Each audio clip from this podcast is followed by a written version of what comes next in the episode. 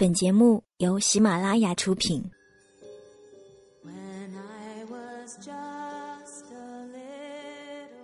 一座城市，一个坐标，一个故事，一段回忆。你在你的城市有故事吗？轻轻聆听那些年我们自己的故事。晚上十点，诉说心情，聆听你我。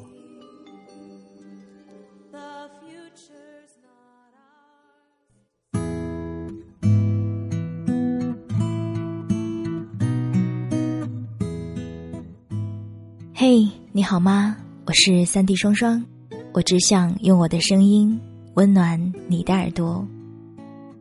最近我很想跟你讲很多的故事，在这一系列的故事里，其实别人都习惯叫我“白日梦小姐”。我有时候生活在梦境里，有时候又活在别人的文字里，我分不清哪些是虚构的。我有时候会怀疑，我又是否真的存在？可是我真的哭了，笑了，爱了，也痛了。我觉得，虽然说是梦，说不定真的是另一个平行时空，在那里总发生着一些我所不知道的、美好的，或者是悲伤的事。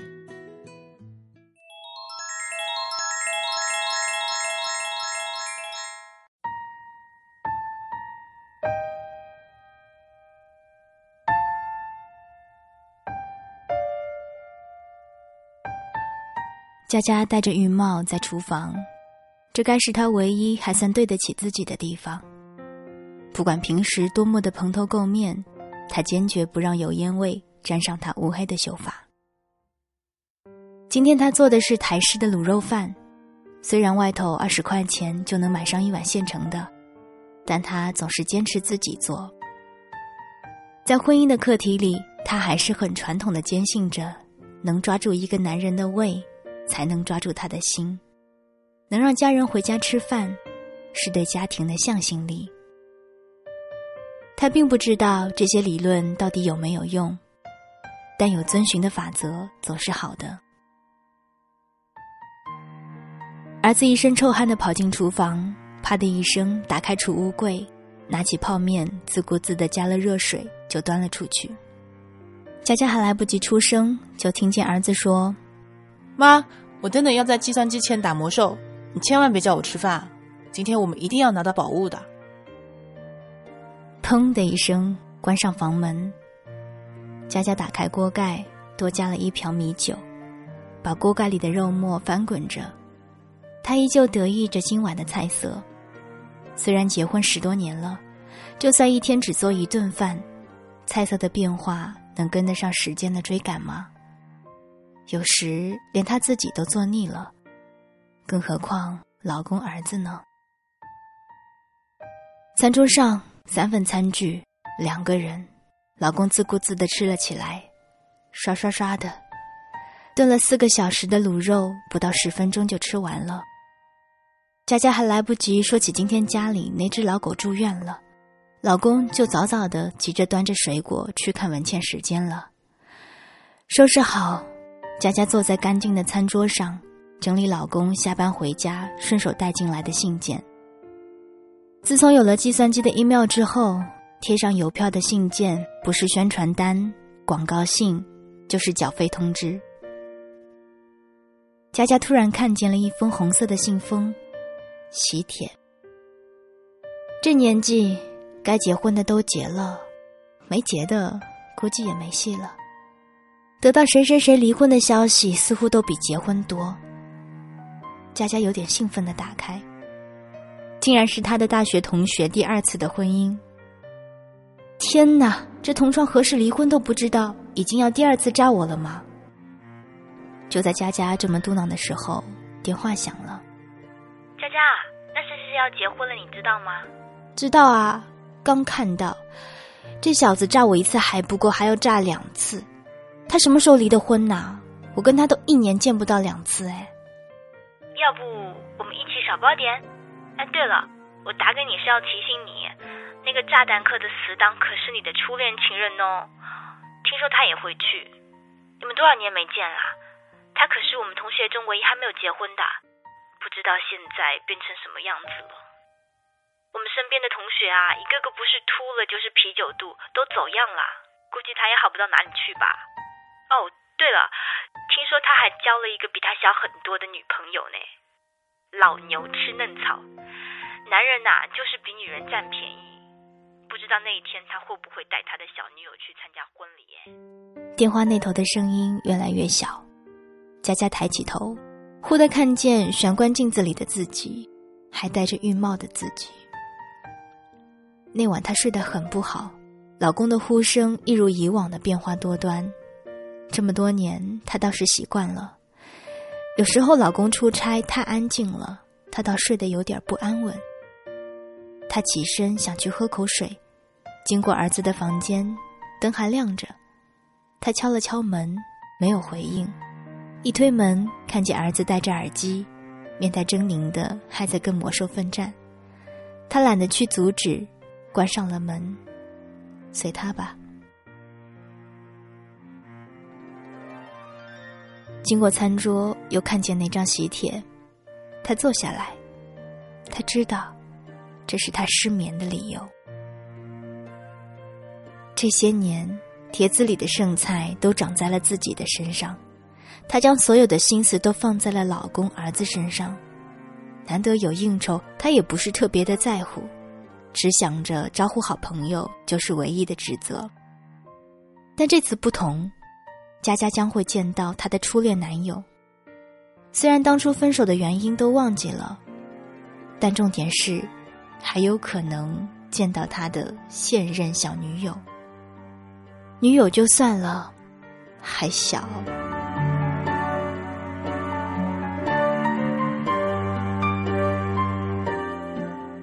佳佳立刻把灯开得亮亮的，翻出那些宣传单。她记得有什么百货公司的周年庆，可以买到打折的保养品。她翻出某家健身中心的宣传单，甚至剪下某知名减肥推脂中心的抵用券。佳佳下定决心，这次拼了也要美美的出席这一次的婚礼。接下来的一个星期，佳佳每天只吃水煮青菜，时间上的安排完全与过去的十年不同。早晨，他只放了前一晚在便利商店买的面包在餐桌上，就赶出门健身；下午推脂，晚上若还有力气，就去做瑜伽、桑拿、做脸。别说晚餐了，老公还没有上床，他已经累得不行的瘫在床上了，脸上敷着面膜，身上还穿着全身的调整型内衣。儿子终于忍不住问了：“妈，你怎么了？交男朋友啦？你减肥，我们都要饿死了。”老公也在一旁风凉的说着：“哈，交男朋友？你妈不可能。”他还不就大概看了电视上那个犀利人气之类的八点档连续剧，想要振奋一下。你放心，坚持不了几天。哦，对了，我刚在柜子上看见一件红色的露背洋装，是谁的？佳佳不动声色，但心里窃喜。那洋装是他跑遍整个台北百货公司，千挑万选，花了八千块钱分期买下的。买的当时，他几乎是像果肉粽才穿上的。但是他把穿洋装当成了目标，他坚信婚礼的当天，他一定可以轻松的穿上身。果不其然，既期盼又紧张的日子来到了。佳佳一早便沐浴更衣，准备好坐在客厅里等待老公。老公穿上每一次重要场合都穿的同一套西装走出房门，惊讶的对佳佳说。今天你是要娶媳妇吗？穿成这样，啊，转过去，转过去，你都几岁了？穿个露背成何体统？佳佳只是问了一声：“好看吗？”老公没好气的说：“无聊。”佳佳又立刻说：“我求求你好吗？明明帮你买了新的西装，你为什么不穿？”老公完全没有搭理她，拿了车钥匙就走出门了。几张偌大的结婚照摆在收礼台前，佳佳非常有自信，蹬着她的高跟鞋跟身边的人打招呼。八卦电话的那个同学更是冲过来似的赞美佳佳像换了一个人似的美丽。佳佳安心极了，心想：终于有个好状态见见那个死旧情人了，一定要让他觉得悔不当初。就在这个时候，身后传来了初恋男友的声音：“佳佳，好久不见。”那声调是多么的熟悉。佳佳深吸一口气。故作镇定的一转身，他是看见了他的初恋情人，不止声音没变，连身形模样都没太大的变化。除此之外，佳佳还看见了旧情人身边的小女友，大约二十出头，身穿了一件跟佳佳一模一样的露背红洋装。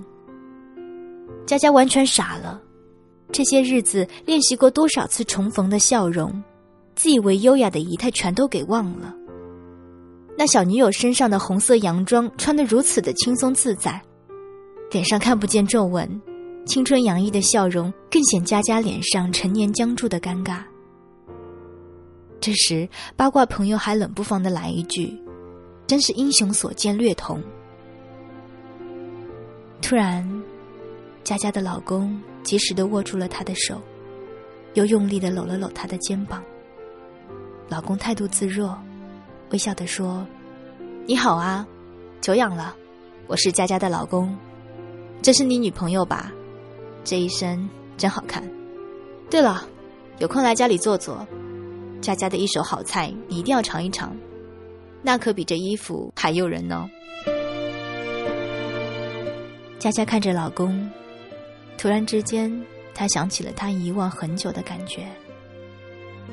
佳佳抬起头，挽着老公的手说：“我们回家吧。”老公说：“好啊，酒席的菜实在是不好吃，你也送了，回家给我煮个面吧。”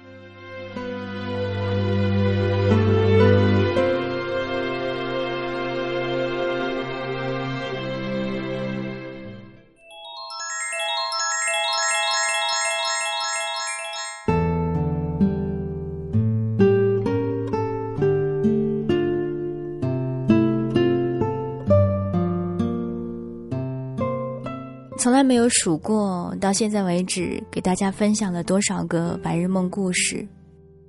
看过太多的分分合合，其实有的时候仔细想一想，很多爱情，它就毁在了这些简简单单、平平凡凡当中。